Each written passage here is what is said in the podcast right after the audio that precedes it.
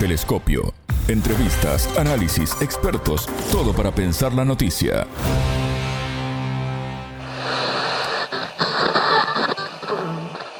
¿Cómo no conectar con la palabra cada vez que un micrófono está encendido? ¿Cómo no susurrar las palabras audaces cuando desde algún lugar del mundo alguien te está escuchando en el ritual más personal, anclado a un par de audífonos o parlantes? ¿Cómo no pensar antes de hablar? Ser responsables, rigurosos y buscar que las palabras encuentren su cauce y fluyan como ríos sonoros que lleven algún mar al pensamiento de quien escucha. Bienvenidos, esto es Telescopio, un programa de Sputnik. Somos Alejandra Patrón y Martín González. En Telescopio te acercamos a los hechos más allá de las noticias.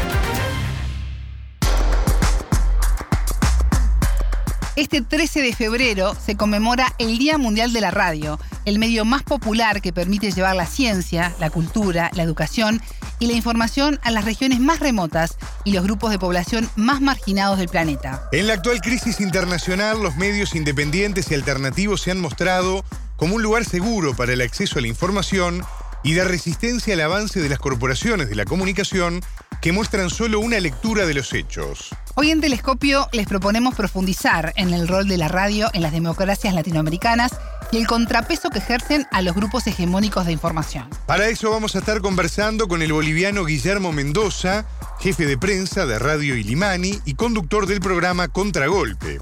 La venezolana Nieves Valdés de Redes del Sur, conductora del programa Viento Caribe, y el periodista uruguayo Fabián Cardoso, presidente de la Federación de Periodistas de América Latina y el Caribe. El entrevistado. Para profundizar en este tema, ya tenemos en contacto a Guillermo Mendoza, él es periodista y conductor del programa Contragolpe, jefe de prensa de la radio Ilimani de Bolivia. Guillermo, bienvenido a Telescopio, ¿cómo estás? Es un gusto recibirte. Muchísimas gracias. Un gran saludo, en verdad, a través de esta red de comunicación, eh, que de verdad eh, es muy seguida aquí en Bolivia. Un, un, agrado poder conversar con ustedes. Guillermo, este 13 de febrero es un día muy especial para quienes sentimos esta pasión tan fuerte por la radio. estemos o no al frente de un micrófono, ¿no? Capaz de conectar nada más y nada menos que nuestras almas. Creo que no hay dudas sobre el papel que tienen las radios en la defensa de las democracias. Y en esa base quería preguntarte ¿Cómo evalúas el papel de los medios alternativos, independientes, que contrarrestan la campaña de los grandes medios contra países como, como el tuyo, por ejemplo, Bolivia? Desde luego, continúa la radio siendo medio más apasionante, sobre todo como amplificador de las voces de los pueblos, sus características democráticas eh, inmediatez, flexibilidad para que las personas continúen realizando su trabajo y a la vez eh, usted o usted complementa perfectamente con la credibilidad que tienen sobre todo los medios alternativos que se enfrentan al poderío de las redes eh, eh, convencionales, corporativas. Les comento que la Radio Limani, Red Patria Nueva en Bolivia, cumple en estos próximos meses 90 años de existencia. Se ha creado durante la guerra de Chaco, que hemos sostenido los bolivianos contra los paraguayos, y desde el se ha convertido en el medio de comunicación que ha incentivado, digamos, eh, eh, los valores eh, patrios con firmes principios, defensa de los recursos naturales y unidad de nuestro país. Pues bien, durante el golpe de Estado del 2019 aquí en Bolivia, nuestra frecuencia en amplitud modulada, que es justamente la que llega a los sectores periurbanos y rurales de nuestra patria, sufrió una súbita interrupción de sus emisiones.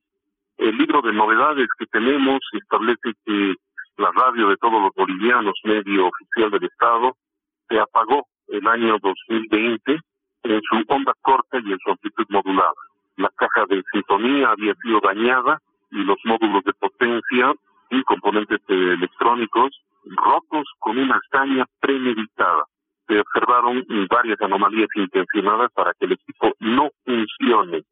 Felizmente, eh, hace apenas un, par de días hemos recobrado emisión en amplitud modulada lo que nos permite junto a nuestras FM alcanzar también las grandes urbes capitales eh, de nuestro país.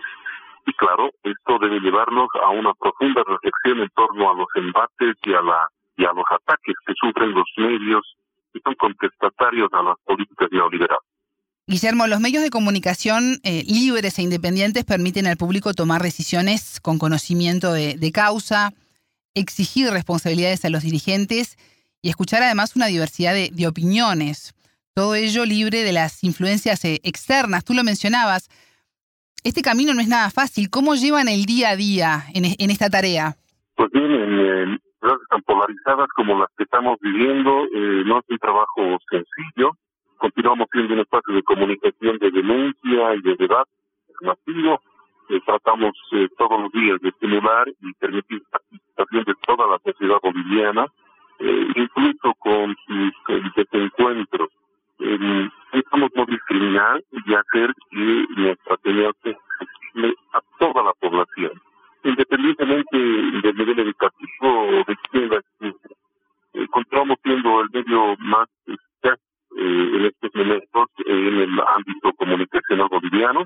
Nuestra radio defiende sobre todo el sentido humano, la ha visto nacer y claro, nuestros principios de comunicar, informar y divertir, a, acompañar a nuestras sociedades, se mantiene granítico, pese a intentos de acallarnos que de verdad hace poco tiempo hemos sufrido, tanto en nuestros equipos matrices como también en la censura que a veces los propios de de comunicación, las sociedades de periodistas eh, en, Bolivia plantean. Eh, sufrimos ataques constantes porque intentamos transmitir la voz de las mayorías en contra de, de, las, de, los intereses eh, de grupo y. Guillermo, ¿qué ha sido lo más difícil hasta ahora para mantener una visión independiente y ejercer el periodismo en tu país? Supongo que el golpe contra Evo Morales en 2019 fue algo que, que los habrá hecho a todos replantearse muchas cosas. Eh, Bolivia además es un estado plurinacional. Desde luego, somos un país con una historia turbulenta, llena de sabores, eh, llena de procesos históricos y también golpes fatídicos. Eh, lo que ha pasado en 2019 con la interrupción del sistema democrático boliviano ha afectado enormemente a los medios de comunicación del Estado. Conformamos una interesantísima reunión de medios, las radios comunitarias eh, de los pueblos originarios, eh, la red Patria Nueva que involucra a, medios eh, eh lejanos de, los canales comerciales y también el canal canal estatal, el canal 7, pero mm, definitivamente eh, hemos tenido que replantearnos también varias otras estrategias para ayudar a las clases medias urbanas, haciendo comprender que, las transformaciones, que, los cambios eh, son necesarios para ir adelante.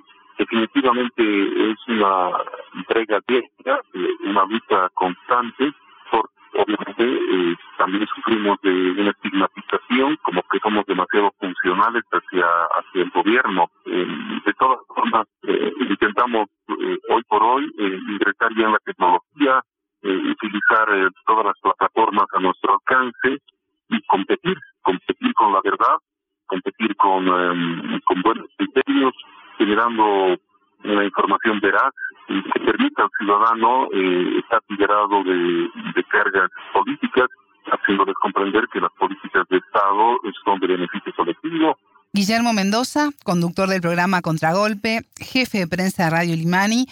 Te agradezco estos minutos con Telescopio. Será hasta la próxima sintonía y aprovecho para felicitarte a ti y a todos los compañeros por, por estos 90 años.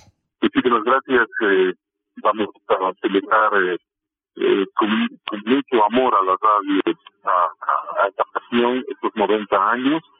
Nuestra emisora ha sufrido constantes ataques en los diferentes golpes que ha vivido Bolivia a lo largo de su historia, pero definitivamente nuestra, nuestros compromisos, eh, sobre todo en la promoción del debate alternativo y de defensa de los recursos naturales, se mantiene intacta. Muchísimas gracias. Telescopio. Ponemos en contexto la información.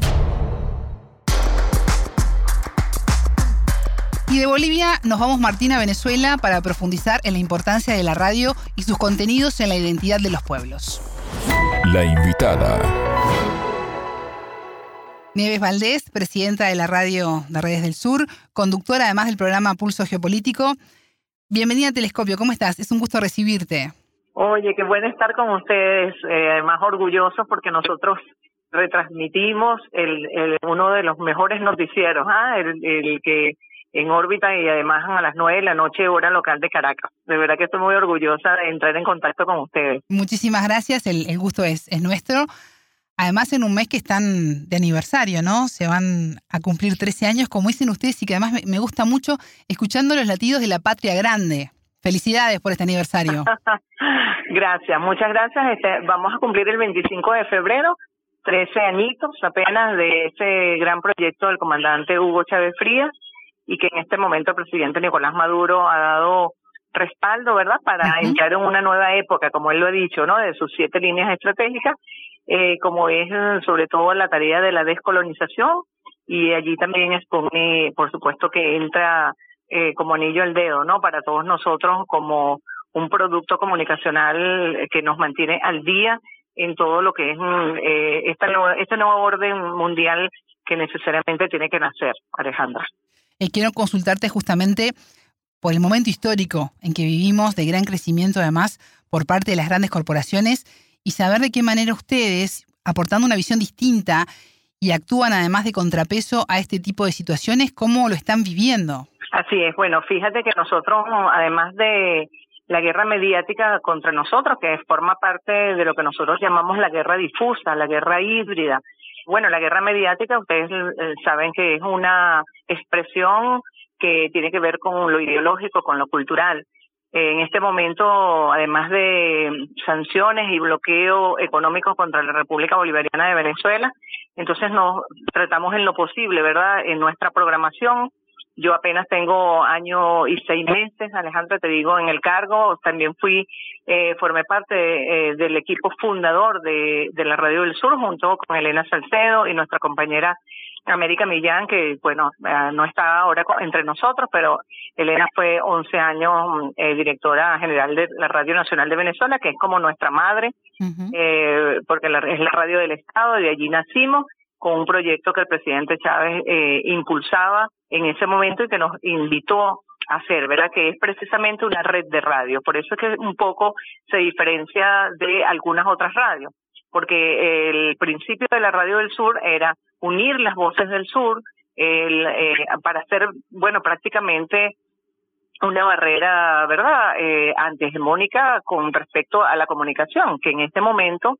como todos lo sabemos, eh, bueno, tiene una vertiente fuerte con las redes sociales y, eh, por supuesto, una penetración de mayor envergadura porque nosotros sabemos cuáles son los medios de esas grandes transnacionales.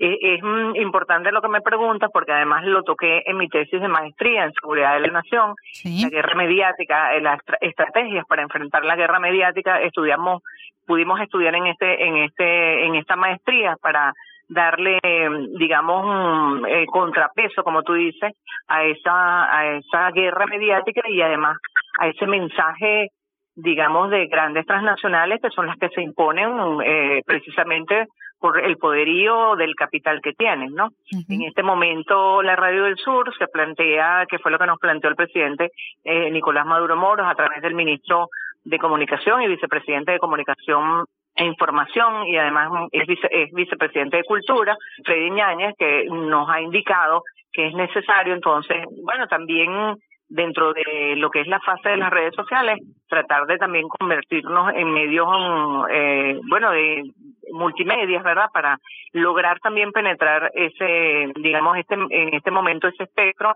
o ese espacio que también es importante estar allí. Eh, la autogestión, que sería un tercer punto que nos, nos, nos indicó que, allí, que hiciéramos, y por supuesto volver a, a los orígenes de la Radio del Sur, que como lo dijo el comandante Chávez, él decía que era mejor una red de radio que pudiéramos um, en el sur, de hecho nosotros teníamos en Uruguay, hablando de Uruguay, teníamos muy buenas radios comunitarias, en Argentina también, además en hacia el sur. Como tú lo sabes, Alejandra, hay un desarrollo vertiginoso de la, de la comunicación alternativa, ¿verdad?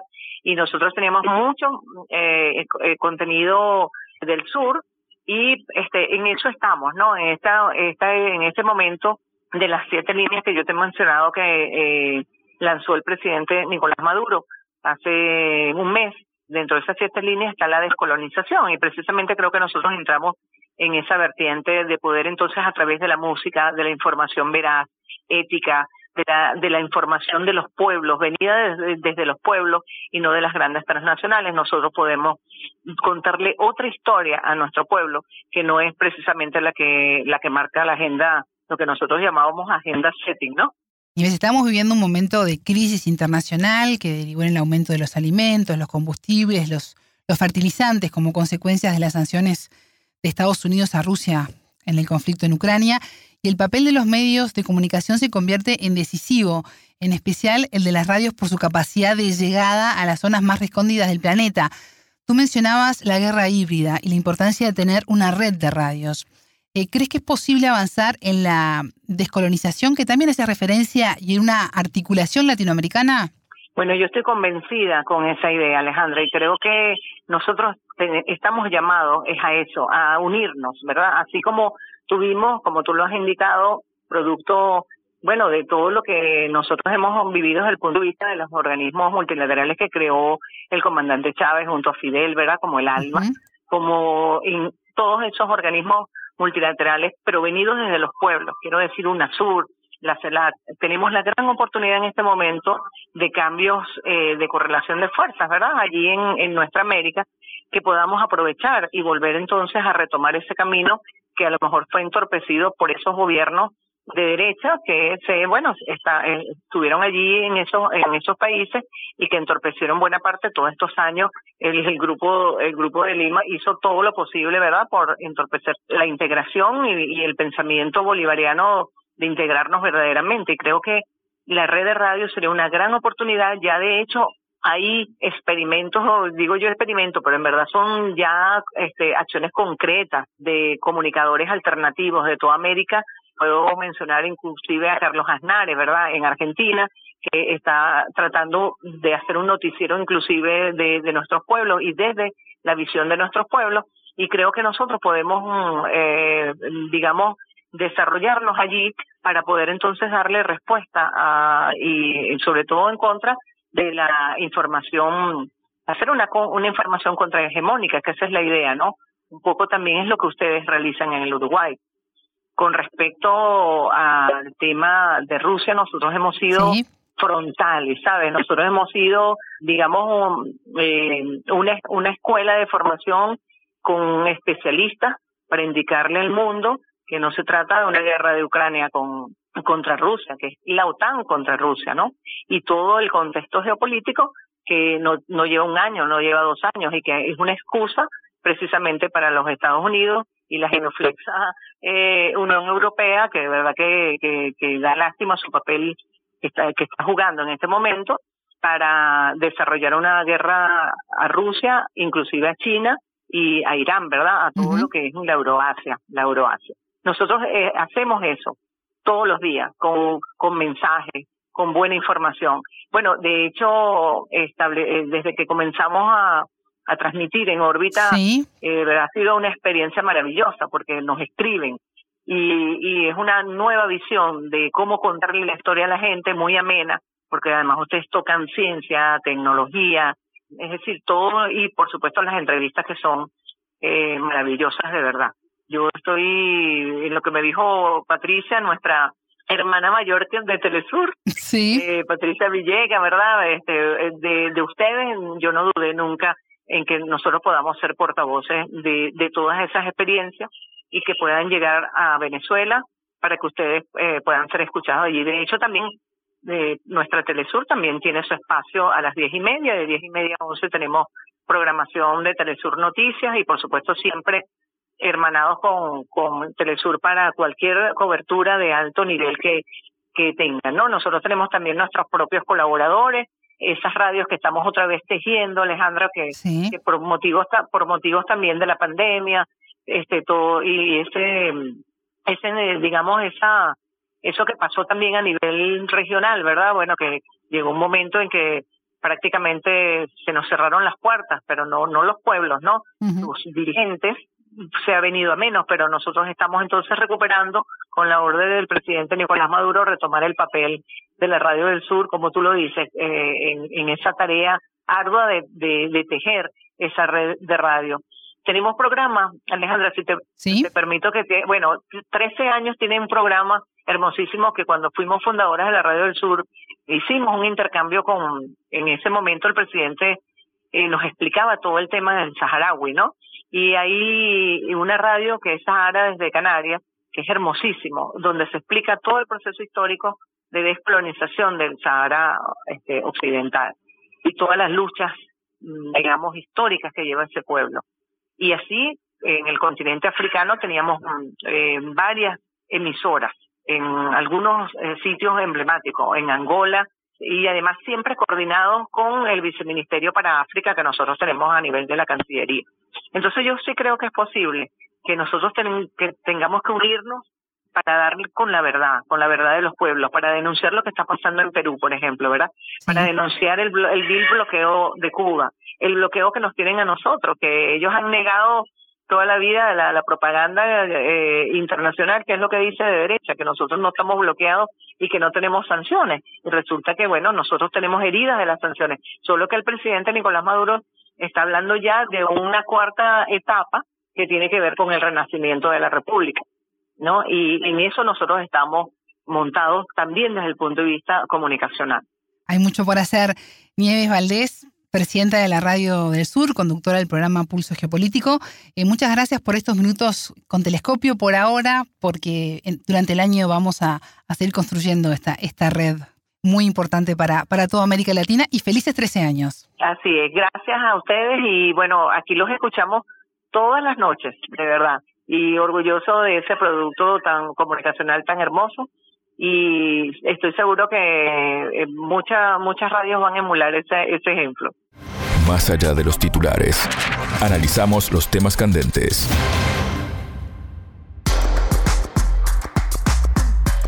En caso de emergencia y desastres naturales, la radio siempre puede seguir emitiendo cuando otros medios de información y comunicación han quedado inutilizados. Además, es un medio que ha sabido adaptarse plenamente a las nuevas tecnologías, como la banda ancha, la transmisión digital de audio y la telefonía móvil. Consultamos al periodista uruguayo Fabián Cardoso, conductor del programa GPS de Sputnik, en la radio M24. El invitado los medios independientes, que de alguna manera se pueden considerar muchas veces contrahegemónicos, cumplen un papel fundamental, ¿no? Hacer escuchar las voces que habitualmente en los grandes medios no, no están, o hablar de los temas que habitualmente en los grandes medios eh, no se hablan. Hoy la posibilidad del avance de la tecnología, que a veces puede ser un aliado, otras veces es un problema, pero si lo pensamos como aliado es fundamental permite la creación de radios online, permite la creación de formatos tipo podcast y que muchas voces que a veces los medios comerciales no, no habilitan, hoy la posibilidad de generar nuevos medios es una eh, herramienta fundamental para que se hagan oír. Por lo tanto, hay que decir siempre que viva la radio, pero viva la radio en todos sus formatos. La tradicional, la de AM, la de FM y ahora la radio digital, la que permite eh, que la magia y la llama de la radio como espacio mágico de intercambio siga viva. Telescopio. Ponemos en contexto la información. Hasta aquí, Telescopio. Pueden escucharnos por sputniknews.lat. Telescopio. Un espacio para entender lo que sucede en el mundo.